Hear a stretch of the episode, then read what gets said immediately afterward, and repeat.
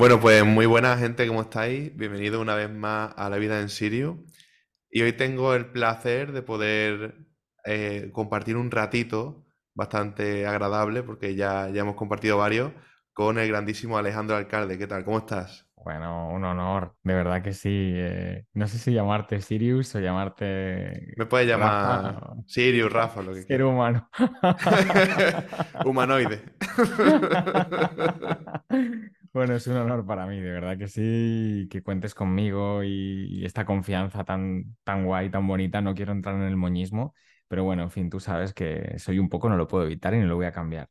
Eh, Pues tú me dirás, dispara, querido compañero. Sí, bueno, la verdad es que para que la gente se ponga un poco en contexto, eh, Alejandro fue una de las grandes personas eh, que, que yo admiro mucho porque fue uno de los primeros que apostó por mí en el mundo de- del podcast, ¿no? En el mundo de la radio, en, en concreto podcast, ¿no? Que es lo que yo quería hacer. Y, y bueno, estuve en, en uno de sus cursos que hacía y estuve muy, muy contento, así que más tarde hablaremos de eso, que tenemos muchísimo de lo que hablar y no sé por dónde empezar. En Sí, que principio... Eh, me gustaría primero aclarar que tú tuviste una trayectoria, digamos, empezando por la radio desde muy joven, ¿no? Y Sí, luego toda esa trayectoria ha ido hacia, hacia el tema del coaching. Entonces es una, una mezcla muy sí. interesante que yo todavía no he encontrado a nadie que tenga, que tenga ese pack, ¿no? Entonces cuéntanos un poco por encima eh, a qué te dedicabas y a qué te dedicas ahora, ¿no? Sí, pues mira, yo debo decir, y te lo comentaba antes, que, que no he vuelto a hablar de la radio desde que la dejé aparcada y ya hace esto un par de años. No he aceptado ninguna entrevista para hablar de algo así, probablemente, entre otras cosas, porque también necesitaba mi, mi espacio, ¿no? Para, eh, pues bueno, cultivarme un poquito, asentar algunas cosas, porque no es fácil. De hecho, yo cuando hice el, el cambio o estaba en ese proceso de transición, porque verás tú, Cambio no hecho como tal. Al fin y al cabo, cuando acompaño y asisto a otros de mis acompañados desde el coaching transpersonal, de alguna manera lo hago también comunicando, ¿no? Eh, he llegado un momento de mix o de emulsión entre mi faceta comunicativa, de la que ya te hablaré ahora, cómo la he encajado un poco con, con el estar al servicio de esta forma. Entonces, bueno, no lo he dejado, no lo he dejado de lado. Es más, es un complemento directo que considero súper necesario. Pues nada, me gustaría saber un poquito eh, cómo fueron tus inicios, eh, realmente si, si fue porque viste en ti un talento o alguien en ti vio algo o simplemente te gustaba la radio. Así que cuéntanos un Mm. poquito, Alejandro. Eh, bueno, yo cuando era pequeñito, mi- los Reyes me regalaron un año una grabadora de estas de teclas de colorines, de la de Kids Way, además me acuerdo de la marca y todo, y en su momento yo no sabía qué hacer con ella, pero no tardé mucho en descubrir que podía grabar los anuncios de la tele y ponerlos en mis simulaciones con los clics de Playmobil, que yo hacía programas, ¿sabes? Yo jugaba con Oh, los muñecos y hacía programas. Y entonces ponía la publicidad de la tele eh, y hacía como que vamos a publicidad, ¿no? Y ¡bum! y colaba los anuncios. Y mm, descubrí que no solo eso, es que yo era presentador con los clics y también me gustaba poner reportajes y cosas que grababa yo con el micro de mano. Entonces, desde ahí empecé a desarrollar un gusto, digamos, peculiar o fuera de la norma para ser un niño tan pequeño eh, tuve, me alejé un poco de eso, no le rendí muchas cuentas, aunque era mi hobby, absolutamente, me pasaba las horas muertas haciendo eso. Ya cuando tenía 14 años hasta me, me daba un poco vergüenza que mi bueno, padre me escuchara de fondo poner con la Y grabadora. vamos a los anuncios. Sí, vamos con los anuncios, todavía con el Man ahí jugando. Entonces, fue una de estas de que en el cole mis compañeros lo flipaban, porque claro, yo iba ya con la grabadora, ya no la de los teclas de colores, sino imagínate dando el cante por todas partes, pero sí con una de estas de mano y grababa peticiones, dedicatorias de la gente, eh, que era lo más fácil para mí. Escuchar la radio, copiar de los DJs que a mí me gustaban presentando música y luego hacer los podcasts del momento, porque no, no se podían considerar podcasts, la tecnología con la que se hacían las cosas nada tiene que ver con cómo se hace ahora todo. ahora. mm. Claro, antes se grababan en CDs, si no, cuanto menos en cassettes, que yo recuerdo grabar cosas en cassettes con la grabadora, que es así Ya como ves. empecé. Madre mía. Tú imagínate, ¿no? Es corta pega, todo muy rudimentario. A nivel ningún programa de edición, básicamente. Era un radiocassette, yo lo ponía a través de una entrada de micrófono, eh, le ponía, ni siquiera era mic, era phones. Por mm. phones, uno de los phones hacía de, de micrófono. Entonces Madre mía. América, ahí descubrí Madre mía. Sí, sí, sí. Y cuando llegué a, mm, ya al bachillerato, tuve un año de crisis, la verdad. El año Mm, previo a selectividad fue para mí un año de crisis total porque eh, yo veía como todo muy obligado, ¿no? Tener que estudiar una serie de materias porque sí, tener que examinarse porque había que estudiar una carrera. Y yo digo, Dios mío, qué presión, qué agobio. Aparte, mis padres estaban pagando mucha pasta por un colegio privado al que iba mm. y sí o sí tenía que rendir. Y además tenía que rendir en tiempo. Y aquello me agobió hasta tal punto que me pillé una depresión de caballo y lo único que me pudo sacar del hoyo en ese momento fue seguir dedicando mi espacio a seguir grabándome. Y muchas Wow. veces mi madre me veía delante del ordenador con, con el Windows 2000 y de aquella manera con las grabadoras de sonido que había y me decía, ¿qué haces con tantas grabadoras reproduciendo, grabando y tal? Tú no te vas a dedicar a eso, ¿no? Es lo pronto que me decía con mi madre, pues claro, la mujer no tenía tampoco mucha conciencia del por qué o para qué hacía eso, ¿no? No, no estaba en mi lugar. Y yo Mm, le decía, bueno, mamá, pero es que tú, ¿qué, qué quieres? Mi felicidad, ¿no? Y creo que una vez le llegué a preguntar eso. ¿Realmente a ti te gusta verme feliz? Más allá de lo que tenga o no que hacer, ¿tú quieres verme feliz? Y si es así, mm, supongo que permitirás que haga lo que quiera, ¿no? Estudie ahora o lo deje de, de golpe o, en fin. Y se cayó, ¿no? Porque, claro, después de tan mal como lo pasé, me veía tan contento pasar el tiempo ahí claro. que, bueno, eso me sacó, me sacó, aprobé, aprobé selectividad y, y podría decir que no con una nota mm, espléndida, ni mucho menos, saqué creo que un cinco coma siete pero fue suficiente para poder empezar a estudiar.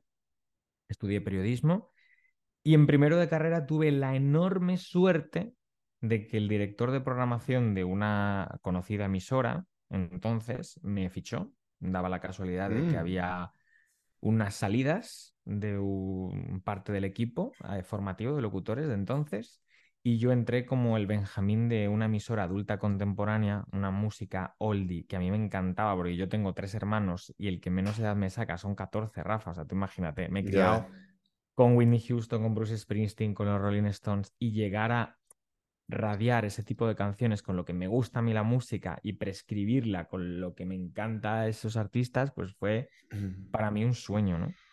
Em, pero me ha llamado mucho la atención la parte en la que parece que hay veces que llevamos las cosas de series, ¿no? Es decir, tú sin tener conciencia prácticamente ya estabas eh, fantaseando, por decirlo de alguna forma, con, con el mundo de la radio, o mejor dicho, con el mundo de la comunicación que no es eh, audiovisual, sino solamente de audio, ¿no? Y, sí. y parece como que, que todo eso te, te llevó a- al punto este. Mm, Y muchas veces yo digo, las oportunidades son una mezcla entre talento y suerte, ¿no?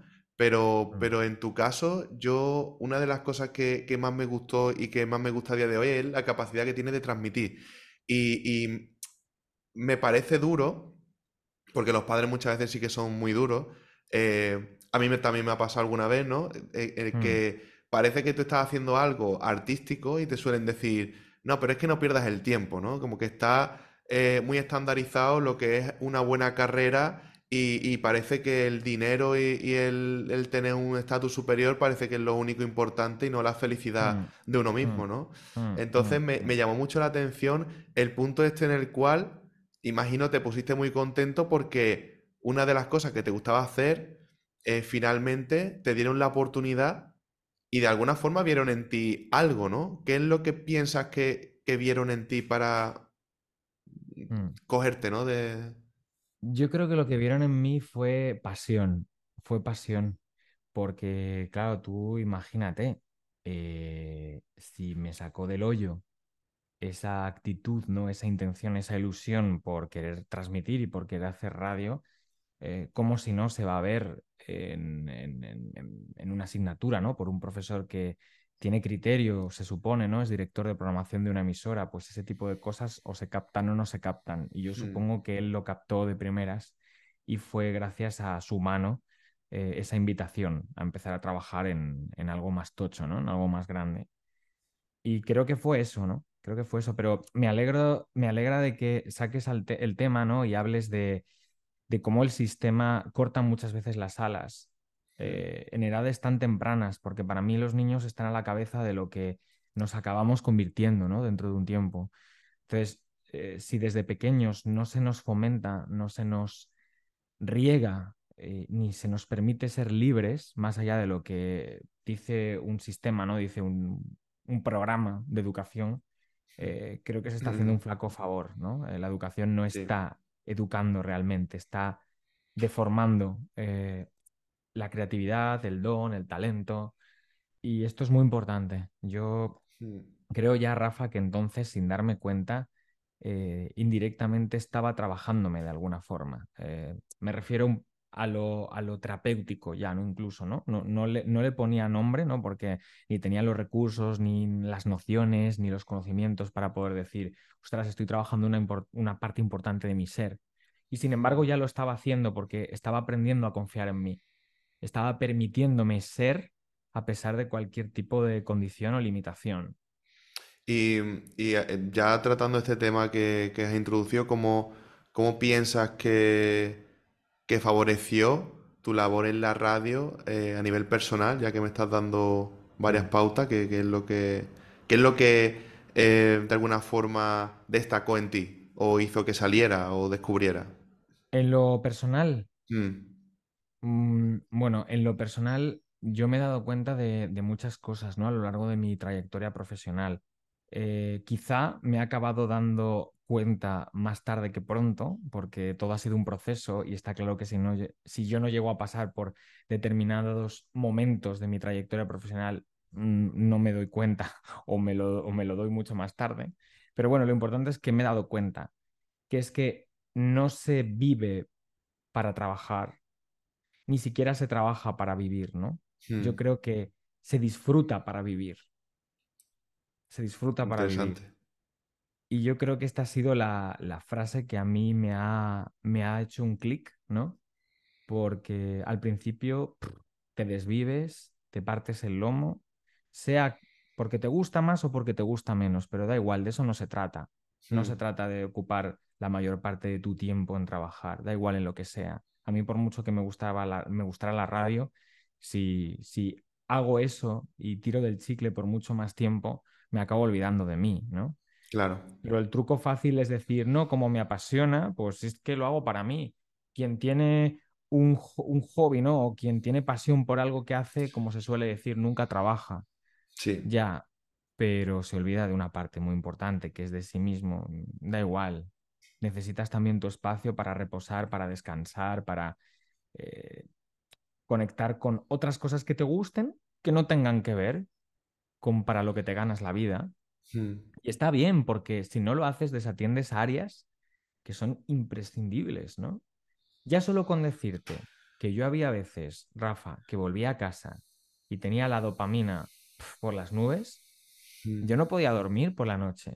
Y no podría, no te, no te digo que no pudiera dormir porque estuviera a disgusto de tanto trabajar, que va, yo estaba ex- exaltado, estaba pletórico. Pero sin embargo, tenía una tendencia, era un workaholic, ¿sabes? Tenía una tendencia a trabajar tanto que luego no podía estar eh, tranquilo. No podía mm. estar tranquilo. Y si me decían mis amigos, oye, venga, quedamos a tal, no sé qué. No, es que tengo que preparar el programa de... de-". No, no se vive para trabajar ni se trabaja para vivir. Se vive para disfrutar. Sí, estoy de acuerdo contigo. Además, es una parte muy importante que hoy en día los creadores de contenido olvidan, que es el hecho de que los que los grandes youtubers, por ejemplo, que están ahí haciendo contenido desde hace ya tiempo, lo hacen porque les gusta. Y llega un momento en el cual eso se convierte en un trabajo esclavizante. Pero ellos eh, apartan toda su vida privada para, para seguir haciendo eso. Incluso He escuchado youtubers que han hecho entrevistas que han dicho que en su tiempo libre no desconectan, es decir, en su tiempo libre hacen stories para Instagram porque han ido a tal sitio, o hacen un vídeo porque se han cruzado por un sitio que no van a volver en mucho tiempo y lo quieren en el canal. Entonces, estoy viendo cómo la, tendencia que estamos teniendo la juventud mm. a, querer a querer ser todos de alguna forma estrellas, pero las empresas al final nos están esclavizando, es decir, están llegando a un punto en el cual estamos echando muchísimas horas, obviamente los que están arriba ganan mucho dinero, pero a base de, un esfuerzo mental y un maltrato mental a sí mismo brutal. Claro, claro. No, ese es el coste, además, que tiene eh, el hecho de dedicar tanto tiempo solo a una parcela de tu vida, como es el trabajo, que si encima eh, te engañas a ti mismo, es más fácil que te engañen los demás y que te conviertan en un multitask y acabes haciendo un montón de cosas, ¿no? Entonces, sé que mm, probablemente una de las preguntas sea eh, ¿qué, he aprendido ¿no? en lo profesional y te diré un montón de cosas, te diré técnicas de, voz, mm, técnicas, de, recursos del lenguaje, improvisación, o sea, un sinfín de cosas.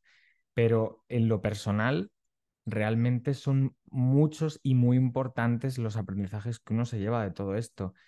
Eh, además del que te he dicho, hmm. hay otro que le da la mano, ¿no? Y creo que como todo en la vida en exceso es peligroso, porque si no se acaba convirtiendo en una droga.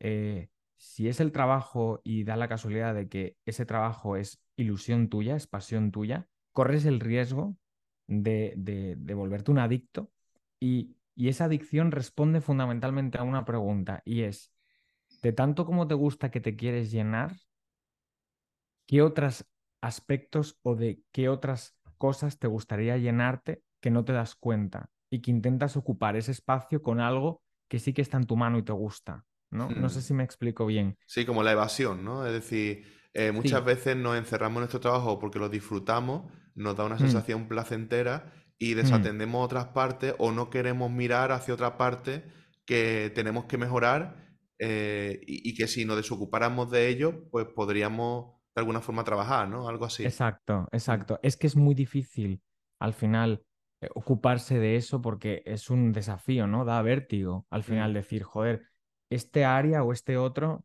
siento que tambalea, ¿no? No está tan llena como a mí me gustaría. O a veces es muy inconsciente porque no te das cuenta que otros espacios de tu vida necesitas llenar. No, no eres consciente y ni siquiera te quieres dar cuenta de eso. Hasta que llega un momento en el que gana terreno lo otro y te piensas que es tu incentivo de felicidad, tu inyección de bienestar, y no, para nada. Te acabas perdiendo la mitad de la vida, que también se compone de otra serie de cosas. Sí, sí, sí. Lo he entendido, lo he entendido perfectamente.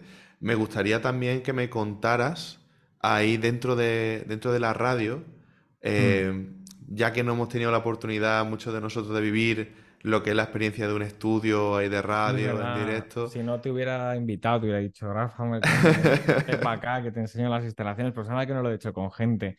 Y, gustoso, ¿eh? Gustoso, tío. Al final me he llevado de ahí grandes amigos. Y, y que si no, a mí me conecta con vosotros que, que ese efecto espejo de la misma pasión que, tenemos. Si es que, mm. joder, a mí me llena de ilusión, de orgullo y de satisfacción haber sido tu docente, joder. Un tío con ilusión, además de con un montón de recursos, una voz súper atractiva y una personalidad muy guay. Entonces, sí, es que, joder, pues repíteme la pregunta. Me vas a sacar los colores al final, Alejandro. al final me centro tanto. Sí, no, no, pero, está muy bien porque también nos gusta también que nos reconozcan las cosas que otros ven y que yo y que yo no veo en mí mismo o que tú no ves en ti mismo. Yo, por ejemplo, cuando entré a, la aplicación de estéreo, que fue donde nos conocimos, eh, mm. en esta aplicación yo no daba un duro por mi voz y fueron las personas las que vinieron y me dijeron, joder, tío, tú vales para comunicar. Y yo decía, venga ya, si yo me escuchaba en las grabaciones, decía, vaya mierda de voz tengo, ¿no? Y, mm. llegó un punto en el cual empecé a aprender un poco a modular la voz y dije, pues sí tienes razón, o sea, estoy llegando a la gente. Grababa vídeos en YouTube y la gente me decía, tío, es como si estuviera hablando con un amigo. Y, eso es algo muy complicado, porque el hecho de estar en una pantalla no es lo mismo que estar en persona. ¿Cómo tú transmites el, que, el, ser, la complicidad que, que puede transmitir a otra persona sin estar ahí y sin conocerla, ¿no? Entonces yo dije, joder, pues aquí hay algo que hay que explotar, ¿no? Ya, ya. Pero bueno. hay una de las cosas de la radio que más me gusta, que es el efecto mágico ese. Que si ya no es radio porque hay imagen de por medio, no es lo mismo. No digo que No digo que eh, no, no complemente, ¿no? No sea importante ni tenga otro tipo de impacto la comunicación audiovisual, pero no se puede decir que es radio, eso no es radio, o sea, eso Hmm, no es radio. Y, y yo creo que la prueba del algodón en realidad es escuchar a alguien sin verle y poder sentir algo, ¿no? Poder sentir que no sé si es su forma, su voz, el mensaje, el fondo, me da igual, sea lo que fuere. Si a mí eso me capta y me hace sentir, es como cuando no ves el plato pero huele bien, ¿sabes? Sí. Dices, ostras, está súper rico, ¿no? Hmm. Entonces, sí, eso es lo que, lo que a mí me pasa y por eso adoro la radio y por eso estimo a profesionales como tú también. Pues muchas gracias, no, la verdad es que la radio tiene algo que la tele nunca va a tener y es que también cubre huecos que, que la televisión no puede, ¿no? Cuando tú vas con el Mm, coche conduciendo, tú no te puedes poner a, a ver la tele y mm, desgraciadamente los creadores de contenido que hacen vídeos únicamente y demás, pues tú no te vas a poner a escucharlos en un coche porque realmente necesitas verlo para tener toda la información. Entonces, eh, el- la capacidad de transmitir a través de la voz es un arte y es un arte que, que es más difícil que hacerlo en la tele, porque en la tele tú tienes la gestualidad, tú tienes muchos otros símbolos no verbales, ¿no? De alguna forma, que pueden complementar, pero en la radio solamente está tu voz, es lo Mm, único que tú tienes. Bueno, Y tu, sí, tu voz, mm, perdona un pequeño paréntesis, mm, sí, es la forma con la que tú te das, ¿no? Al final es como el vehículo a través del cual tú tú transmites. llegas, ¿no? Pero, claro, pero más allá de la voz existe otra cosa muy importante y es el ser que hay detrás. mm, Porque hay una típica pregunta que a mí me, la gente me hace, eh, incluso alumnos míos, ¿no? Que tienen como cierto reparo a empezar con la radio, que es, es que no sé si tengo yo una voz bonita. ¿Hace falta realmente tener una buena voz para dedicarse a la radio? Pues bueno, es como que todo ayuda, ¿no? Sí, mm, eh, pues, pues, pues sí, pero también es cierto que no hay voz fea sino mal utilizada y sobre todo, y más importante, hay un ser que comunica mm. que del todo adelanta por la izquierda, porque es realmente lo más importante que la voz, Claro. ¿no? Eso lo vemos, lo vemos mucho en, en los ejemplos de, de personas que se dedican a doblaje y demás, que tienen una voz mm, muy bonita y llaman mm, mucho la atención en principio, pero luego hay algunos que no transmiten nada y pueden mm, estar como muy espectacular, pero tú te aburres. O sea, llega un momento que tú dices, "Mm, me suena todo igual, ¿no? Eh, sí, justo. De hecho, técnicamente, ¿no? Yo que, bueno, ya llevo años en la radio, he escuchado a muchos locutores, he hecho radio además. Yo el tema de la voz es, es una constante en mi vida, lo ha sido y aún todavía me sigo fijando en ella, ¿no? Es, es- Mm, es ineludible.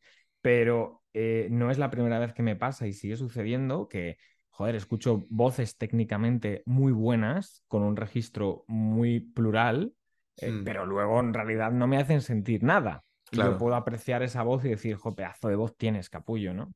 Pero Mm, luego decir, ya, pero es que, no sé, me falta ese no sé qué, qué, qué sé yo, ¿no? Igual escucho a otra persona que tiene un timbre técnicamente un poco más incómodo, por decirlo de alguna manera, pero me transmite muchísimo. Y digo, es que este tío me capta, quiero seguir sabiendo más acerca de, no de él, ¿no? Del programa, de qué va el asunto, cuál es la marca. Y eso es lo que realmente importa, Claro, ¿no? así es. Sí, sí, estoy totalmente de acuerdo contigo. Y, y es lo que tú dices. eh, la voz es un plus, pero, pero el ser es lo que transmite.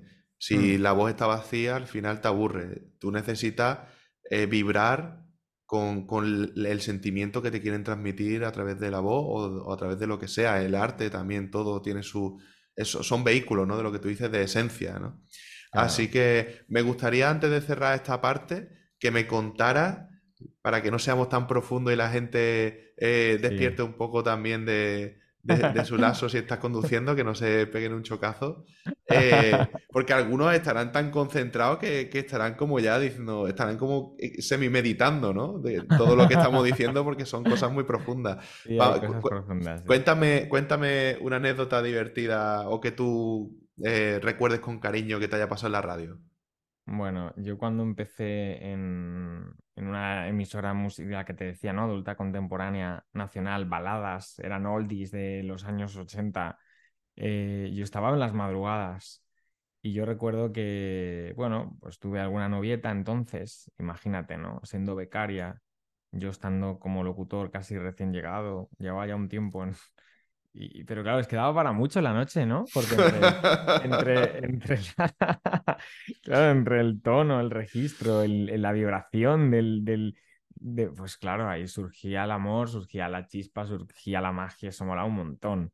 Y mm. luego de compartir un montón de, de, momentazos con compañeros de noticias que, que eran más que compañeros, amigos y gente de la uni que acabábamos trabajando en el mismo lugar y era como, ostras, las horas muertas que pasábamos ahí hablando, contándonos cosas, porque entre boletín y boletín, pues había un margen de, una hora, ¿no? Y cuando ya le cogías el truco, pues redactabas muy rápido y el resto del tiempo, pues te lo podías pasar hablando, contando chistes, viendo vídeos. Sí, molaba un montón, eso prestaba mucho. Y así anécdotas bueno, te contaré una. una muy divertida, la verdad. Eran las tantas de la madrugada y yo estaba trabajando. ¿Sabes qué pasa? Que, en esa radio por la noche no había ni el tato. O sea, es que no había ni seguridad, por decirte. Que yo digo, madre mía, ahora aquí vienen, la saltan la radio, quieren dar un mensaje propagandístico o lo que sea y lo hacen suyo. Pero bueno, estábamos los dos solos, eh, mi compañero de noticias y yo, y de repente me dice Oye, tú, mira, Alejandro, ven, ven, ven, ven aquí, asómate por la ventana que estoy viendo a unas personas que están desvalijando el coche del presidente, del presidente del grupo, ¿no? Y yo digo, ¿qué me estás contando? Pero ¿cómo puede ser? Sí, sí, eran como las dos y media de la mañana. Yo digo, ¿es verdad? Están en el garaje mm, como mm, desvalijando, o sea, haciéndolo piezas el coche, como llevándose las piezas. Digo, pues hay que llamar a la policía inmediatamente. Entonces empezamos a hacer cucos por la ventana para que no nos vieran y tal, y enseguida cogimos, llamamos al 112, vino el coche patrulla. ¿Qué pasa? Que cuando ya estaban las sirenas, que las tenían en silencio, pero tú por la cámara de fuera puedes ver que estaba ya dando vueltas el coche en plan de es aquí, es aquí. De repente se montan en el coche y van saliendo. Yo no sé cómo, narices, la puerta corredera se estaba abriendo. Es como que tenían acceso ellos. Digo, corre, ciérrales, ciérrales, ciérrales y van y le dan otra vez a la puerta para cerrar y que la policía los pillara con las manos en la masa. el caso es que al cabo de 10 minutos, yo digo, bien, bien, que los ha pillado, ¿no? Estábamos viéndoles por la cámara, que los estaban tomando nota y tal. nos llaman por el telefonillo y nos dicen, oye, ¿quién ha sido el que ha llamado a la policía? Y nos miramos los dos y digo, pues ¿Quién decimos? ¿Esto es bueno o esto es malo? Digo, venga, va, yo asumo las consecuencias que estoy pilotando la radio por la noche. Digo, venga, va, ha sido yo. Y ¿podrías salir aquí un momento? Digo, sí, claro. Y cuando llego abajo, que estamos con los policías y tal, y los presuntos delincuentes, eh, me doy cuenta de que no eran presuntos delincuentes, eran los mm, mm, técnicos de confianza del presidente que para agilizar el proceso, pues se ponían a trabajar por la noche para que al día siguiente tuviera el coche listo. Digo, vale, genial. Hay que dar parte de que hemos cometido un grave error. Madre mía, sí, pero ¿quién se lo va a imaginar, no? Si tú ves a alguien desvalijando un coche toda la noche y veo... Claro, Así que, claro. Bueno, pues la verdad es que me ha gustado mucho la anécdota. Eh, aunque yo tengo que decir que olía un poquillo ya a chamusquina cuando, cuando la puerta se abría porque algún acceso tendrían que tener, ¿no? Pero es muy, es muy curioso como, como algo que parecía épico acabó casi en una regañina, ¿no? Ah, sí, sí, sí. La historia que me has contado. Totalmente, ¿no? Y encima que, joder, hicimos las cosas como teníamos que hacerlas. Es que suponte que le están robando el coche. Yo tengo que ser el, el héroe eh, ¿sabes? Más al presidente, joder. y no, pues no, me convertí en un enemigo. Imagínate, ¿sabes? O sea, encima el presidente, que no estamos hablando de, un random de la radio. No, Que hoy en día digo, bueno, mira, pues es un ser humano normal, ¿sabes? Si le roban el coche, lo desvalijan, ¿qué vamos a hacer? la vida, la vida. ¿Qué le vamos a hacer, no? Pues, pues mira, eh, ya que estamos con el, tema de la radio y me gustaría también hablar un poco de, lo que te dedicas a día de hoy, eh, me gustaría saber también cuál es el puente eh, o la anécdota o no sé, las sensaciones o lo que fuera que te hizo replantearte tu, rumbo, porque imagino que fue duro el hecho de decir estoy aquí y ahora tengo que empezar de cero en otro mm. ámbito como es el coaching, ¿no? ¿Cómo fue la transición de la red del coaching y por qué? Mm. Bueno, yo como te comentaba antes, Rafa, yo pasaba mucho tiempo en la radio y encima tenía un montón de tareas por hacer. Era el típico hombre orquesta que Mm. había asumido desde un principio por pasión hacer, hacer, hacer. ¿Y sabes qué es lo que pasa en este tipo de cosas? Que cuanto más haces, más luego te cargas y más cosas te piden y menos te puedes quitar. Porque ya no, no, no, es como es irreversible. Ya llegas en un momento en el que eh, ningún jefe o responsable te va a quitar más de lo que estás acostumbrado a hacer, porque claro, como tú eres un crack, ¿no? Y, pues no. Pero ¿qué pasa? Que eso en el fondo mm, tú, tiene un coste. Entonces yo estaba muy resentido. Yo al final percibía que no hacía radio con toda la calidad que a mí me con la que me gustaba hacerla. eh, no me sentía profesional eh, en mi trabajo y verás, yo debía ante un montón de personas un mensaje, ¿no? Porque era comunicador y encima vendía una marca y ellos no tenían ningún tipo de culpa, digo los oyentes, de a lo mejor percibir un nivel de vibración bajo, ¿no? Entonces Mm. ya como no me sentía tan, tan buen profesional como a mí me gustaría, incluso a nivel persona no podía ser yo mismo, y porque todo estaba muy establecido aparte, ¿no? Además de mucha obligación, todo estaba como muy, muy ceñido, muy encorsetado. Mm. Eh, yo no menosprecio el trabajo que hay detrás de la radio, porque hay mucho estudio científico y es muy difícil programar una emisora de radio, cuanto menos coordinar o dirigir, no es moco de pavo, pero joder, eh, hay veces que se subestima al profesional que está trabajando, ¿no? No se tiene Mm. en cuenta tanto la persona que es y cómo desde ahí puede comunicar. Y creo que eso eh, estaba pasando en factura. Que probablemente no te digo yo que no hubiera una parte de la que yo era responsable de poner límites, ¿no? Y de decir, oye, mira, hasta aquí. Pero bueno, pues lo hice lo mejor que pude con los conocimientos que tenía en ese momento y, y al final pues mm, puse los límites que puse, que no sé si fueron muchos o pocos, pero el, el mayor límite fue hacia mí mismo de decir, mira, no, mm, dedícate a otra cosa, e- explora otros campos. No porque no supiera que, que tenía talento, sino porque, bueno, ya creo que había llegado un momento en el que había que pasar página, pues como en la vida, ¿no? Joder, hay, hay, hay capítulos que, que, que se vencen, que terminan y empieza otro nuevo. Mm. Entonces fue cuando dije, eh, creo que es el momento de pensar en mí. Y, y empecé a formarme en coaching. Empecé a conectar con personas a las que en su mayoría les pasaban algo parecido. Mm. Y luego después hubo algo en mí durante ese proceso de formación.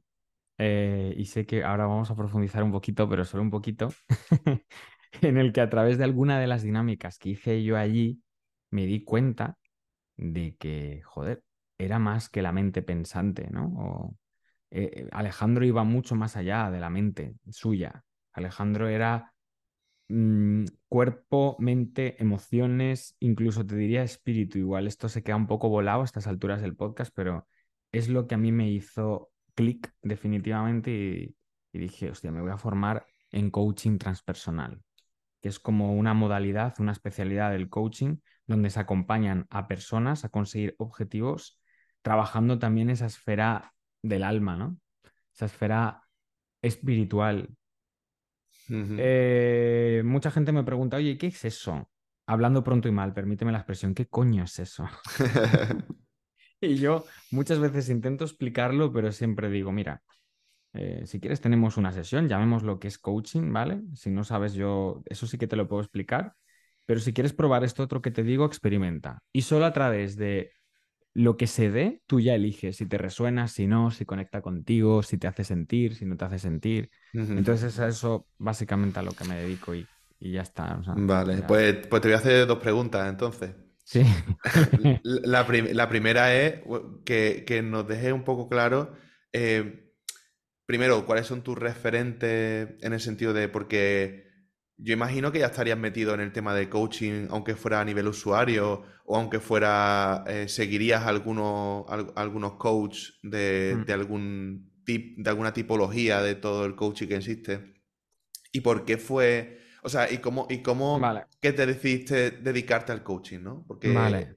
Mm. ¿no? Sí. Mira, yo, yo mm, siempre fui un, un niño súper cercano. A ver, a mí me encantaba trabajar con personas. Yo creo que parte del motor o de la gasolina del ser comunicativo que soy, eh, por supuesto, son las personas. y estar al servicio con las personas y trabajar con personas y hablar con personas y un poco lo que estamos haciendo tú y yo ahora, ¿no? En plan colegas. Entonces, para mí la psicología no te, iba no te voy a decir que es una de las profesiones frustradas mías, porque yo no soy psicólogo, pero sí que me ha resonado muchísimas veces. De hecho, en la carrera he estudiado parte de psicología y, lo entiendo, ¿no? El por qué, por qué es importante. Y, como yo estaba en un momento muy de introspección, de decir, vamos a ver, joder, qué, coño pasa, ¿no? Mm, pues dije, ostras, si me pongo a estudiar esto, porque encima yo estaba saliendo con mi chica, que ahora es mi mujer, que es psicóloga. Y, ella me dio una serie de consejos y me dijo, bueno, si puedes dedicarte a esto, eh, yo te puedo hablar desde la experiencia también, de los pros, de los contras, de lo que a mí me, me está sirviendo en este momento, de la experiencia, de... Y yo dije, vale, pues creo que esto en concreto, el coaching, es lo que más me puede ayudar en este momento de mi vida y lo que más me puede acercar algún día a dedicarme profesionalmente a acompañar a otra persona, ¿no? Y luego ya me formaré si tengo que tener alguna especialidad más para definir mejor el tiro. Pero empecé por ahí, la verdad yo no tenía ni idea de lo que era el coaching como tal, había oído hablar de ello, pero según me empecé a, formar, pues, joder, entonces vi que era como el anillo al dedo, ¿no? Mío. dije, pues hmm. sí, esto es lo mío. Sí, muchas veces nosotros hacemos el coaching también para ayudarnos nosotros mismos. Este mismo hmm. podcast, La vida en Sirius, eh, fue una, una forma de yo tener un diario de herramientas que a mí me funcionaban y de problemas que yo tenía tratado a nivel muy personal. De hecho, hubo personas que me dijeron, eh, cambia el enfoque y no lo hagas tan personal porque hay personas que te pueden hacer daño. Y yo dije, bueno, ¿y qué? Realmente yo este es el contenido que hago, lo hago desde el yo, desde mis experiencias y qué mejor que una persona que ha vivido lo que te está contando, ¿no? Yo hay otras cosas que no he vivido que no voy a tener nunca en este, en este podcast, como por ejemplo temas financieros. Yo, pero a nivel personal, yo me he trabajado mucho y, yo creo que muchos utilizamos el coaching, en mi caso la comunicación, o sea, es coaching a través de comunicación lo que, lo que yo hago, eh, porque, porque necesitamos expresar y tener también un diario, una ayuda de lo que nosotros hemos ido haciendo y muchas veces a mí me ayuda a escuchar mis propios podcasts. Claro, claro, claro. Jo, tío, me encanta que me saques esto porque es que es curioso porque cuando tú te formas en periodismo, por ejemplo, a ti en la carrera te enseñan, por ejemplo, en el género de la entrevista, mm. una serie de, formalidades, ¿no? O de, digamos, eh, metodologías para poder hacer una entrevista efectiva, ¿no? Y hay preguntas que no tienen por qué ser abiertas. O sea, la diferencia entre una pregunta abierta y una pregunta cerrada es que yo ahora mismo te puedo preguntar, oye, eh, mm, Rafa, ¿te apetece ir a ver La Sirenita al cine?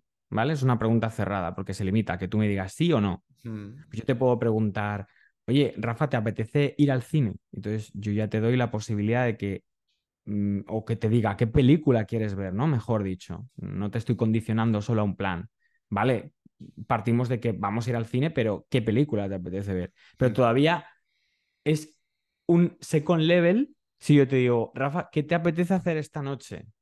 ¿No? Entonces tú ya tienes un abanico de posibilidades que puedes compartir conmigo.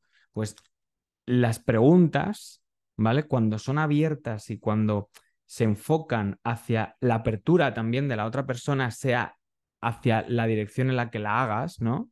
O quieras mm, mm, sondear más allá de tu propio interés pensando en la otra persona, a que se descubra, a que hable, a que te cuente, a que haya una conexión, un rapport, ¿no? Un, joder, es que sé de lo que, de lo que hablas, ¿no? Hay una sincronicidad. Y esa sincronicidad existe porque soy generoso preguntando. Hmm. Y porque hay una información que es de mutuo acuerdo y que quiere ser compartida. Y es que eso muchas veces desde las leyes, por así decir, del periodismo no, no ocurre. ¿no? Hay un derecho a la información y entonces yo si a ti te hago una entrevista es porque yo quiero saber, ¿no? Y tengo el interés de saber que soy un poco egoísta, lo que yo quiero preguntarte y digo que es por el, por el, por el, eh, el bien justifica los, el fin justifica los medios, ¿no? Hmm. Pero a lo mejor no estoy poniéndome tanto en tu lugar al hacerte una serie. No sé si me explico lo que quiero decir. Sí, eh, sobre todo cuando son entrevistas un poco más duras. Tú no puedes, si estamos hablando, por ejemplo, de, de violaciones, tú no puedes decir, bueno, ¿y cómo te sentiste? La... ¿no? Eh, tienes que saber la diferencia entre la curiosidad y, muchas veces guardarte preguntas que pueden hacer daño a la otra persona, Mm. aunque, aunque se esté visibilizando algo que, que es justificable, ¿no? Como el hecho de que violar está mal, ¿no? Entonces, Ya, em, sí, entiendo lo que me estás diciendo. sí. Es que yo digo que son las preguntas polígrafo. O sea, esas que solo haría falta una maquinita para saber si la persona miente o dice la verdad. Mm, Porque se reducen a un sí o no y ya ni te cuento si versan sobre temas escabrosos, como temas sí, delicados, ¿no? Lo más generoso y lo que más conecta con el interlocutor y, por supuesto, con el entrevistado son preguntas emocionales, preguntas que, les per- que le permiten al otro eh, indagar aspectos más o menos profundos, pero que le hagan sentir, ¿no? Eh, y es lo más bonito que existe. Tú a mí me has preguntado, ¿no? ¿Qué es lo que em, te ha aportado esta experiencia o que has aprendido en lo profesional, en lo personal? Joder, aparte de ser una información que puede ser de interés eh, público, a mí me permite redescubrirme de alguna manera, porque estoy regrabando un poco esta experiencia y tomo claro. conciencia.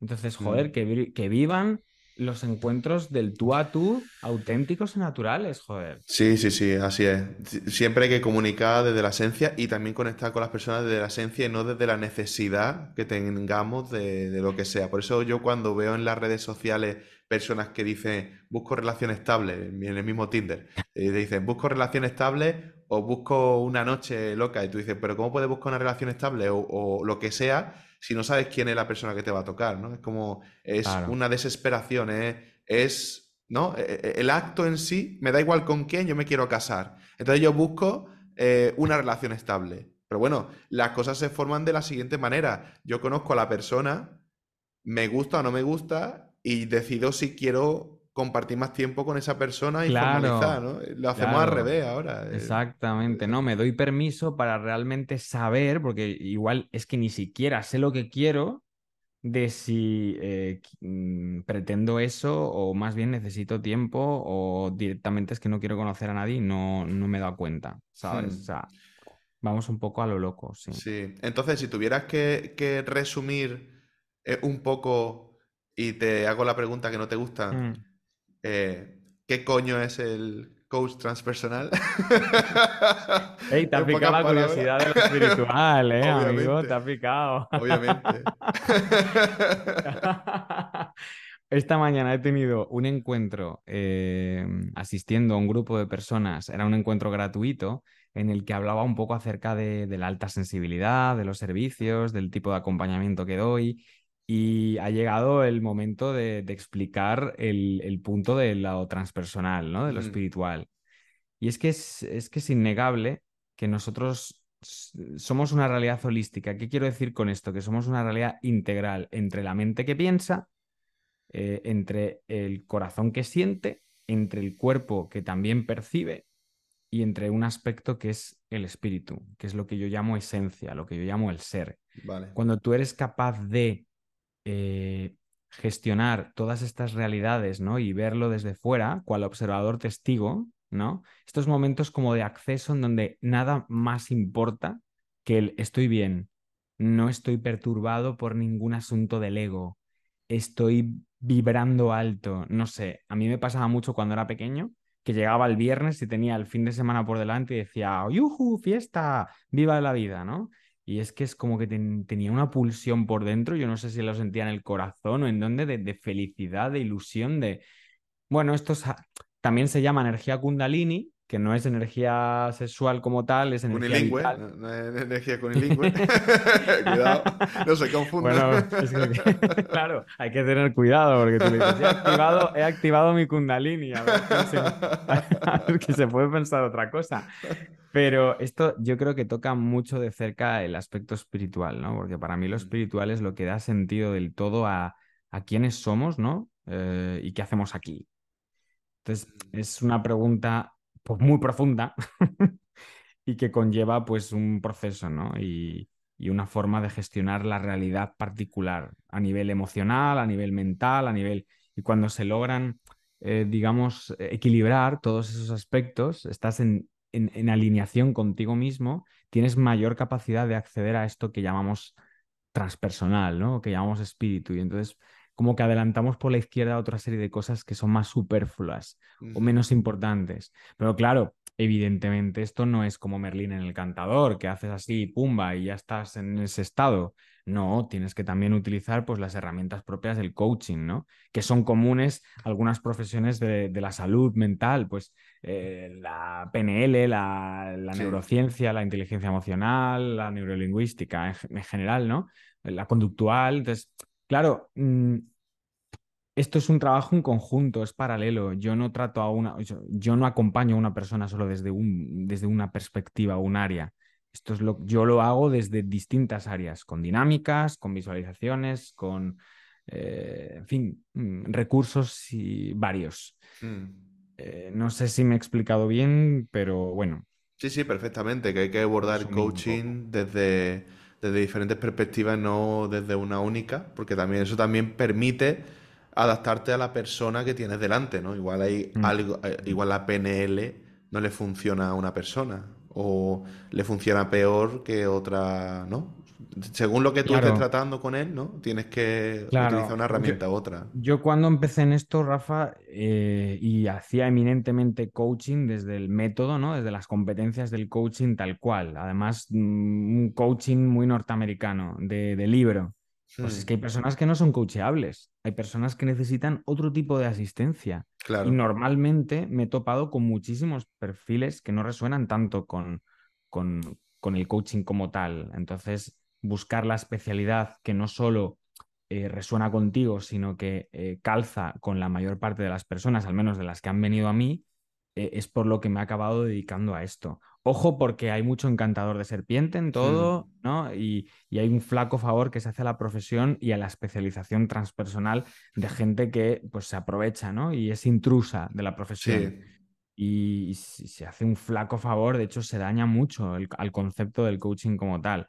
Pero yo creo que eh, tiempo al tiempo, en España cada vez somos más conscientes de esto, en otros países de Europa y en Estados Unidos funciona muy bien el coaching como tal y cada vez hay más especialización de gente súper profesional que hace muy bien su trabajo. Y, hoy en día aquí en, nuestro país, pues creo que vamos por buen camino, estamos haciendo las cosas cada vez mejor y hay más confianza. Y yo no eh, subestimo eh, a otros profesionales, por supuesto, he sido paciente también durante años de psicólogos y puedo hablar eh, desde la experiencia del estar en el front y en el back, por así decirlo, ¿no? Hmm. Y simplemente yo ofrezco, desde el ser que soy, desde la especialidad que tengo, eh, lo que a mí me hubiera gustado que me hubieran ofrecido a mí, ¿no? Y eso también creo que es un punto a favor del método que aplico. Sí, ¿no? Y sobre todo cuando la intención de un coach es ayudar y no enriquecerse, como podemos ver mucho en esta industria, ¿no? Nosotros proyectamos a partir de nuestra de nuestras intenciones. Y yo que conozco a Alejandro y, yo que me conozco a mí, somos dos personas que yo, por ejemplo, no he cobrado ni un, ni un duro por, por hacer esto. Y esto podría, podría hacerlo de forma profesional y estar cobrando y decir a la gente que si quiere contenido exclusivo viniera a Patreon o cualquier cosa de estas, pero yo no tengo nada de esto, ¿no? Si algún día me puedo dedicar a ello, genial, pero esto quiere decir que lo hago desde mi ser, ¿no? Y tú eres una persona que le gusta conectar con los demás y ayudarlos. Entonces, todo esto viene desde tu ser. Pero ¿cuántas veces no hemos encontrado coaches, como tú dices, encantadores de serpiente, que se llaman coaches? A mí no me gusta ni llamarlos coach, porque no, porque no lo son, no lo son. Son, son farsantes, ¿no? Que, que te venden cosas para enriquecerse ellos. Y cuántas veces vemos ahora en los vídeos de YouTube, eh, eh, gana dinero rápido y fácil con esta, ¿no? Como invierte en criptomonedas eh, siguiendo este método, ¿no? Y el método es meterle dinero en el bolsillo a, la persona de turno. Entonces, Totalmente. Hay que tener mucho cuidado porque el coaching, desgraciadamente, ha sido muy desprestigiado porque la mm. gente se ha fijado en malos ejemplos. Mm, mm, Así que. Sí, cualquiera podía serlo, ¿no? Eh, al final dices tú, ¿no? Si cualquiera puede ser coach, ¿no? Claro. Pero, no. claro, hasta que haya una, una, titulación oficial que la gente pueda fiarse un poco y decir, pues bueno, por lo menos la persona esta ha tenido un título oficial como, como cualquier otra carrera, ¿no? Pero hmm. todavía eso, si, si no lo entiendo mal, está todavía en trámites, ¿no? Solamente hay una en Madrid. Lo, lo, del título no, sí que hay una certificación oficial, eh, quiero decir. De hecho, hay varios grados, ¿no? Ah, con respecto al coaching. Em, claro que sí. Lo que ocurre es que, eh, y esto ya es una opinión personal que tengo yo al respecto, creo que el título eh, es necesario también, pero no es lo más importante. A ver si me Mm, explico. Eh, yo tengo dos másters, una carrera universitaria, una licenciatura. Eh, si te digo la verdad, a mí el título como tal no, no me sirve. A mí lo que me sirve es la experiencia. Yo he podido eh, recoger una serie de conocimientos, a mí me han enseñado, me han enseñado en la universidad un montón de cosas y el saber no ocupa lugar, por supuesto, pero a mí lo que más me ha eh, aportado en mi experiencia profesional, sea de cualquier tipo, ha sido la experiencia. La mm, experiencia como comunicador, la experiencia con las personas. Y a partir de ahí, más luego los eh, conocimientos que vas incorporando por distintas fuentes, por distintos cursos, eh, son los que hacen que tu método sea único, personal, ¿no? Y aplicable. Y, y al final, yo creo que hay que ser honestos también para saber aplicar un método, ¿no? Y tener una serie de conocimientos previos, claro que sí, pero el título como tal es relativo, verás. Es que al final, eh, Rafa, yo puedo decir que hago coaching y no hago coaching. Verás, porque el, el terapeuta transpersonal mm, es otro tipo de formación, ¿vale? mm, Pero yo bebo del coaching también para acompañar desde ahí. Entonces, ¿qué es una cosa y qué es otra? No, no, no, es mi método. Eh, es mi método. Durante mucho tiempo lidié con el síndrome del estafador, precisamente por eso que dices tú, por no tener un título que dijera Alejandro Alcalde tiene exactamente esta especialidad, porque no es como la de medicina o no es como la de, la de psicología o no es como la de... No, no lo es. Ahora, que no esté homologada no significa que no funcione. No sé si me explico. Y no Sí, sí. significa que, que no tenga un aval, eh, un aval, algún, es que al final, no sé, la Ayurveda como tal eh, es una especialidad, ¿no? También, ¿no? Mm, Supongo que sí, que existirá un título, pero se ha ido haciendo de, ese, de eso una metodología que a la marcha, que, que con el tiempo se ha acabado convirtiendo en eso, ¿no? Bueno, no sé si me he explicado bien, pero quería decir que la formación es muy importante también, pero luego al final uno hace de esa formación su propio método, básicamente. Sí, sí, no, está, está claro que, que la formación, bajo mi punto de vista, lo que yo explique- lo que quería explicar un poco es que con tanto intrusismo, Mm, eh, un filtro podría ser ese, ¿no? Eh, Que, que muchos farsantes no iban a entrar a sacarse nada porque les interesa vender rápido y fácil y no van a gastarse dinero en ello. Entonces, como filtros, muchas veces la- las carreras funcionan, independientemente de que, obviamente, de una universidad a otra puedes aprender más o menos. Eh, que el claro, hecho de tener un título uni- universitario no significa que seas un profesional. Es lo que tú dices, la claro, experiencia luego es un grado y yo creo que es el grado más importante que, que te puedes sacar.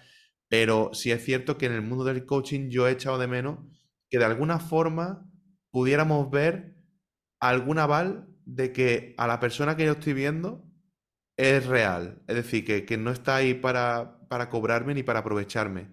Entonces, yo a bote pronto he pensado, pues digo, pues igual eh, que hubiera estudios oficiales, de alguna mm, forma, que luego habrá gente que se saque el estudio y igualmente se dedica a defraudar, ¿no? Pero, pero, pero sería una forma de limpiar rápidamente a un montón de gente por que, supuesto, que por no hace nada en su supuesto. vida salvo dar consejos que no sirven. De en eso no, de eso estoy de acuerdo, efectivamente. Estoy de acuerdo. Además que, que yo tengo mi título en coaching en estado puro por el EFIC y, bueno, y una serie de especialidades más.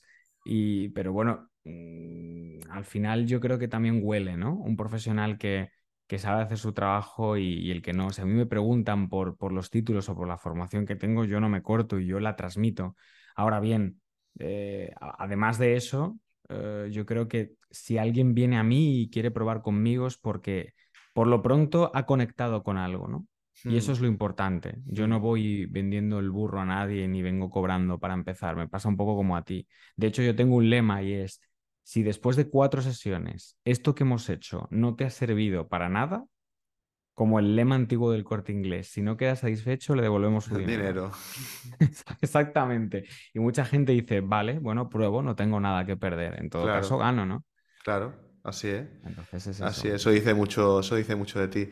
Así que, mira, me has respondido más o menos una de las preguntas que te quería hacer, que es, ¿qué, qué crees que es eh, lo esencial para, para que tú puedas tratar a una persona y esa persona tú sepas que va a mejorar? Es decir, si yo llego mañana a ti y te digo, mira, Alejandro, necesito que me ayudes porque me pasa esto o esto otro, ¿qué es lo que tú crees o lo que tú miras para, para poder ayudar a esa persona? Y o decirle que sí, decirle que no. Muchas personas, como bien has dicho antes, no se dejan ayudar, ¿no? Claro. Bueno, em, ¿qué es lo que... O sea, per- per- perdóname, Sí, ¿me podrías volver a preguntar la a hacer la pregunta otra vez? sí, ¿qué es lo que, lo esencial que tiene que tener una persona para que tenga fruto el hecho de hacer una sesión de coaching? En este caso contigo, porque tú eres el que está haciendo la sesión, ¿no? Sí. Eh, yo creo que cualquier persona eh, que siente una necesidad, bien sea de un tipo emocional o una necesidad de atención, de asistencia, de presencia, de escucha activa, ya de por sí merece una asistencia y un acompañamiento, ¿no? Otra cosa es el método que yo puedo aplicar para esa persona Hmm, que igual es lo que te decía al principio, puede ser un método más coachable, desde la metodología pura y dura de las competencias, o puede ser un método más desde eh, una herramienta del coaching común, por ejemplo, a la psicología, como hablábamos antes, pues, pues la conductual, ¿no? O la, o la PNL, o puede ser incluso una terapia más transpersonal, ¿no? De ahí la especialidad en terapeuta transpersonal. O sea, depende. Eh, el hecho de que yo me cierre en banda a hacer coaching, pues evidentemente hay veces que no va a ningún lado porque la persona necesita otra cosa diferente. Pero como ya se me han dado muchos casos en donde he ido perfilando más eh, mi manera de acompañar o asistir a la gente, puedo decir que todo el mundo que necesite trabajarse algo de primeras, eh, bienvenido sea. Luego ya ahí también derivo, ¿no? Porque es cierto que si hay una patología o hay un trastorno importante, yo no voy a ocuparme en, en acompañar a una persona así porque no tengo la formación y soy Eso es importante. dice, claro, no, yo eso no lo voy a hacer. Pero para todo lo demás, eh, es que es súper eficaz ya de por sí el vínculo que se puede establecer y súper eficaz la escucha activa, la presencia y las preguntas abiertas, que es lo que llamamos dentro de la jerga coachiana las preguntas poderosas, ¿no? Bien, bien introducidas, ¿no? Eso también hace mucho. Y a partir de ahí, luego ya las tomas de conciencia y lo que el acompañado se lleva es lo realmente importante y es lo que le permite a él, no a mí, lo que le permite a él valorar si va por buen camino, si es una compañía adecuada la que ha elegido o si tiene que ir a otro tipo de terapeuta. Muy interesante. Mm, La verdad es que sí, está, está muy interesante lo que dices porque eh, el otro día estuve hablando de hecho con un amigo, bueno, con unos amigos en concreto, que hablaban de, de que no entendían muy bien la diferencia entre el coaching y la psicología, como que veían como intrus- intrusismo dentro de la psicología por parte de los coaches, hay ahí como una guerra abierta entre psicólogos y Sí, coaches, así sí, que, sí, sí, sí, sí. teniendo hecho, tu, tu pareja, mm, co- eh, perdón, tu pareja psicóloga, eh, yo espero que no estéis peleando cada dos por tres. Que va, no, mira, es que es, es como el, el, el desmontar el mito, ¿no? Realmente, o sea, los dos trabajamos juntos porque formamos parte de lo mismo, de la misma empresa Ah, y, y nos retroalimentamos, tanto ella a mí, por supuesto, como yo a ella. Así O es. sea, y, y asistimos de distinta manera, es que es complementario, ¿no? Y Mm, de hecho, es cierto que eso que dices, me he visto salpicado de un montón de comentarios. Sin ir más lejos, yo he acompañado a psicólogos desde el coaching, o sea, mm, que parece un poco redundante, ¿no? Pero eso sí que ha sucedido. Y he tenido comentarios, como te estaba contando recientemente, sobre algunos vídeos que he subido a TikTok, haciendo sobre todo educación, ¿no? Divulgando educación. mm, Eh, y he sido reconocido por muchos psicólogos que me siguen y han avalado perfectamente pues, los mensajes que doy. Ahora, cuando he tocado algún aspecto un poco más escabroso quizá para ellos, como lo que es un rasgo de la personalidad, me han dicho que eh, quién soy yo para eh, meterme ¿no? en, en rasgos de la personalidad. mm, Yo en trastornos y patologías no entro. Pero yo acompaño a las personas y los seres humanos de por sí tienen rasgos de la personalidad. Entonces, evidentemente yo acompaño a los rasgos de la personalidad. Y si tengo que hablar de uno en concreto, del que me he formado además a conciencia porque lo he vivido en carnes propias, y no me corto en decir que yo soy un tío altamente sensible, el concepto de persona altamente sensible ya es en mí una especialidad. No solo a nivel formativo, sino a nivel experiencial. Y es cierto que no le puse nombre hasta hace relativamente poco, hace ya unos años, pero desde entonces he tenido mis fuentes, ¿no? Y desde ahí ya la experiencia de otros tantos acompañados que han venido a mí eh, para hacer su camino desde esa realidad. Por lo tanto, es que una cosa lleva a la otra. Yo acompaño desde la alta sensibilidad y puedo decir que estoy especializado en eso. Y no me corto, eh, Rafa, no me corto. Eh, sé lo que supone ser una persona altamente sensible. He aprendido durante mucho tiempo técnicas ¿no? para gestionar no solo la respuesta del entorno, por supuesto, sino también mis emociones a mí mismo. Entonces he sido paciente también durante mucho tiempo y, me he formado eh, a través de distintas mm, o sea, de distintas em, fuentes, voy a decir, ¿no? Instituciones que han, que han impartido al respecto de esto, pues, pues una formación. Y hoy en día ya incluso por la experiencia de tantos como acaban viniendo en mi camino para ser acompañados, pues puedo decir que soy coach que acompaña a personas altamente sensibles. Y bueno, pues eh, no sé qué más decirte al respecto, Rafa. está, muy bien, la verdad me parece muy interesante porque no hay nada que se enseñe mejor que lo que uno ha vivido. O sea, Mm, y, mm. tú estás de esta forma abriéndote y, dando a entender a los demás que, bueno, bien hay coaches que no viven y explican, cosas que me parece un poco rara, pero en tu caso, todo lo que tú explicas y cómo acompañas viene de, que tú ya te has trabajado y lo has vivido. Entonces, Mm. Eso, es, eso es un detalle bastante importante y es un detalle que yo como cliente me fijaría muy bien a la hora de, de coger cualquier tipo de mentoría con cualquier coach. Así que interesante. Me gustaría preguntarte, ya que, ¿cuánto tiempo llevas en el, en el tema del coaching? Pues mira, eh, llevo 2000,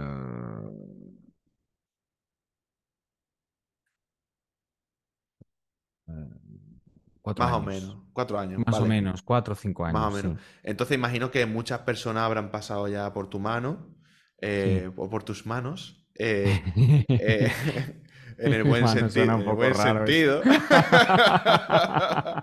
me, gustaría, me gustaría que me, que me... Y en el mal sentido también, pero eso de otro tipo, de otro tipo sí, ¿no? Vale, ok, ok. No, no vamos a adentrarnos en tu antigua profesión de sicario. Eh... Me has pillado, joder, no quería hablar de eso. Eres eh, bueno, amigo. Eh, entonces, me, gustaría, me gustaría preguntarte o, que nos compartiera una historia inspiradora de alguno de, tus clientes o no sé cómo tú los puedes llamar en tu mentoría. Que, que, sirva también como de ejemplo a los demás o que a ti te haya marcado, que hayas dicho, joder, esta persona gracias a, lo que hicimos, eh, mejoró mucho o dio un cambio radical a su vida y ahora, pues, no sé. Bueno, yo ya, para empezar, te diré cómo me dirijo a ellos. Yo no me gusta llamarlos ni pacientes ni coaches, que es como el término que se utiliza dentro del coaching para referirse a, los clientes, ¿no? A la gente que viene a ti. Para mí son acompañados. Y son acompañados por una razón porque en ese proceso, ¿no? en esa asistencia, yo no solo soy acompañante, soy acompañado también. Hmm. Y a mí me parece muy curioso que en ese camino eh, haya tantas cosas que se reflejan en uno mismo, ¿no? porque las personas somos como espejos. Entonces, yo aprendo, a pesar de tener una serie de conocimientos, ¿no? Una serie de habilidades o, aprendizajes que me permiten eh, poder estar presente, también aprendo. ¿No? Aprendo de ellos. Claro. Es, eh, para mí, un acompañado mm, es, eh, no solo es mi trabajo, es que es, forma parte de, mi ser de alguna manera, ¿no? Porque estoy en constante evolución, en constante aprendizaje. A mí no me gusta contar experiencias concretas ajenas de las personas, eh, aunque no les ponga nombre, pero porque siento que eh, independientemente de que tenga buen recuerdo, buenas sensaciones de cómo han acabado un proceso, eh, nadie mejor que ellos para poder contarlo en primera persona. Sí que te puedo decir, no obstante, em, que hay un montón de cosas que, me llevo y que en ese resonar también sé que son compartidas. Y es básicamente esa sensación de, libertad, ¿no? De poder ser uno mismo, de poder, llegado, de poder haber llegado a, estadios de la conciencia que son muy útiles y muy aplicables en el día a día y de que a lo mejor una situación X, ¿no? No quiero tampoco poner ningún nombre, eh, ha acabado resolviéndose, ¿no? Ha acabado tomando un camino mucho más, mucho mejor, ¿no? Hay ciertas cosas que no se pueden cambiar en la vida, pero sí que hay otras que se pueden transformar o sacar la mejor versión, ¿no? Y bueno, a ver, es que intentaré recordar alguna experiencia como tal, es que han sido, han sido muchas, o sea, eh, no, no, sabría decirte alguna en concreto que me haya pasado. Sí que he hecho dinámicas con algunas personas dinámicas muy curiosas, donde parecía que iba a ser una cosa y ha acabado siendo otra, ¿no? Eh, mm. hay veces que yo pues hago muchas visualizaciones y tuve un acompañado en concreto que hizo...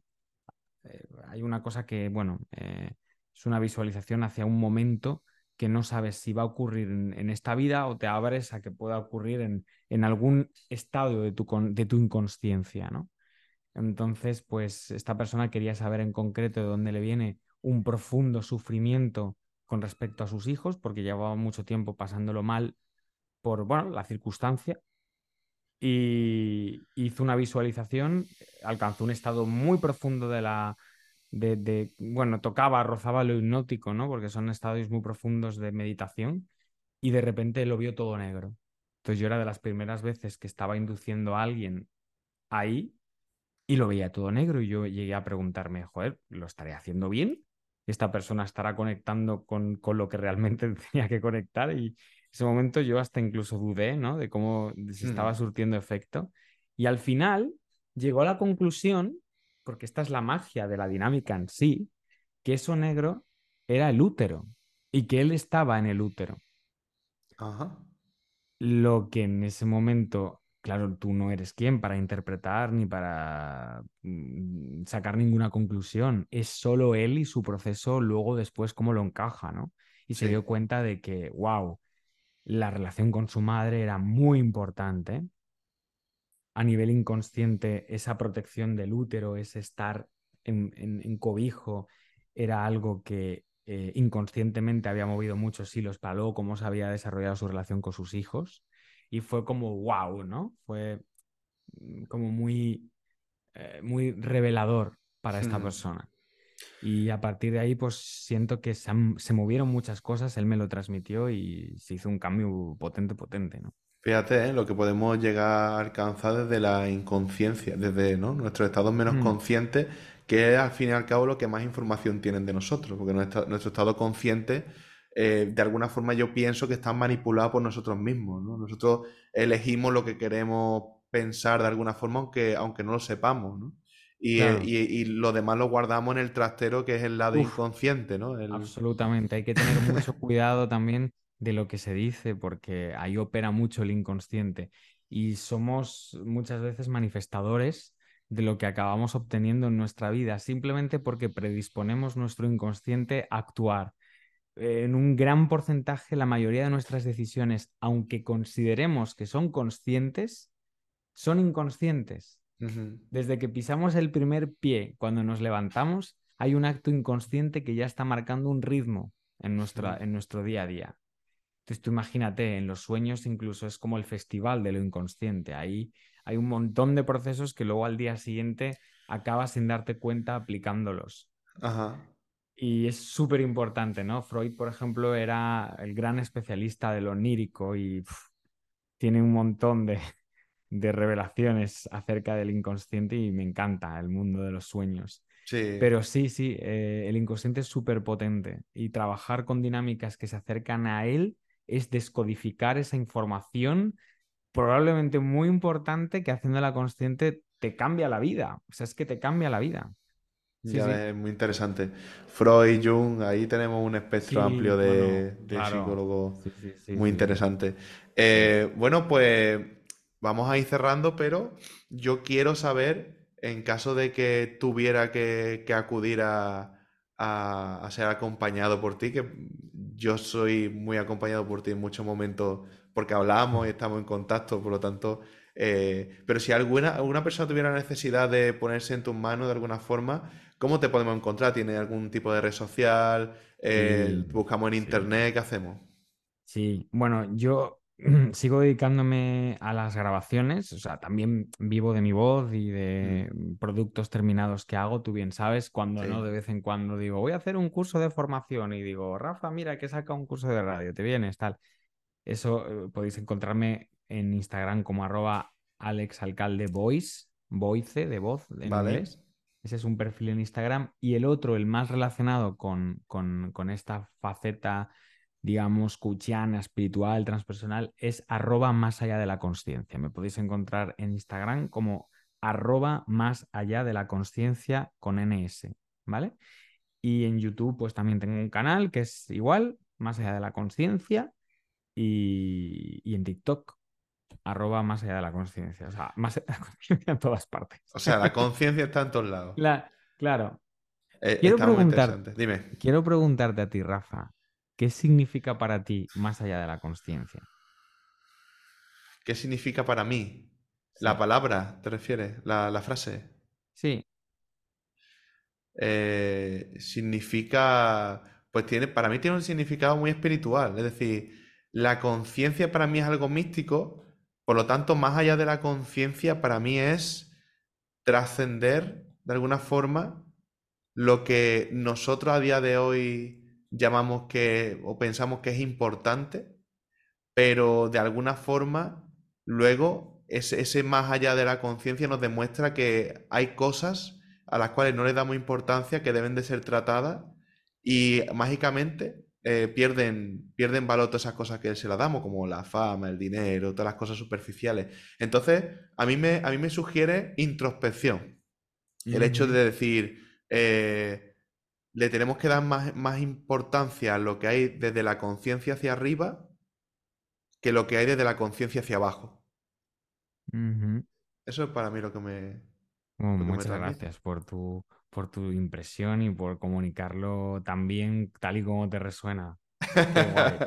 Gracias. Sí, Este- no, gracias después de este momento hierbas, porque mira que hemos pensado también a, agilizar desde la profundidad y la superficie, pero No, me pero está gusta, me bien. gusta que nos, sí, sí, me gusta también que, que nos fumemos la pipa de la paz.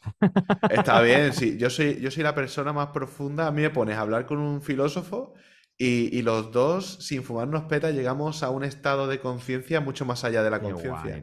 Eh, pero es verdad que, es verdad que muchas veces eh, en- se entra en una especie de trance, o no sé si a ti te ha pasado, a mí me pasa que cuando tú estás hablando y la gente te está escuchando, los que, los que, a los que llegas de alguna forma, sí, logras que hagan introspección, pero de vez en cuando necesitan hacerle un...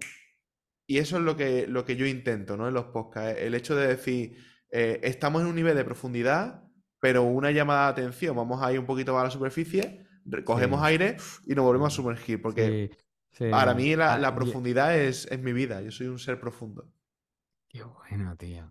Eres un sirenito. Soy un Eh, sirenito. Sirenito calvo. No te pregunto acerca de la cola porque si no ya es demasiado impertinente. Bueno, para empezar por arriba no tengo. No, no, la cola de abajo, la de abajo. Eso en, en una, en una sesión de coaching lo vemos. Claro. A mí me gusta llamar el efecto delfín, porque se sumerge lo justo para luego salir a la superficie y Y así te vas aire. moviendo. Sí, Hay, eh, a ver los hilos más ballena, pero, pero bueno, yo creo que también tiene su gracia el efecto delfín y, y compartirlo contigo mola mucho. Así que gracias por invitarme a, a esta charla tan humana y, y tan cómoda y tan fácil, porque desde luego que ya te digo que hacía muchísimo que no hablaba de esto y me he sentido súper tranquilo. Pues me alegro un montón porque la verdad es que el objetivo que yo tengo cuando invito a las personas aquí es que estén a gusto. eh, no ya porque se abran más o menos, sino porque al final eh, la vida se trata, como, como bien has dicho antes, de disfrutarla. Y una forma de disfrutar es compartir momentos con las personas y además poder compartirlos al resto, ¿no? Eh, entonces, ¿para qué no vamos a quedar para nosotros un rato de, de colegas, de amigos, si siempre lo podemos subir y ayudar a los demás, ¿no? Ese- esa es un poco la, la idea. Así que muchas gracias también por haberte abierto y haberme dado en exclusiva cosas que, que otras personas te han pedido y no has podido darle por lo que fuera o no has querido darle en ese momento, Alejandro. Pues ha sido para mí un honor y un placer, querido amigo. Y estamos en contacto para lo que necesites. Y a ver si nos tomamos un café pronto porque yo estoy en Cádiz todavía. ¿Mm? Así que aquel, como aquel que dice, estamos ahí a la vuelta de la esquina. Estamos cerca, estamos cerca, así Estamos que eso cerquita. se hará realidad muy pronto. Muchas gracias, Alejandro, y, y estamos hablando.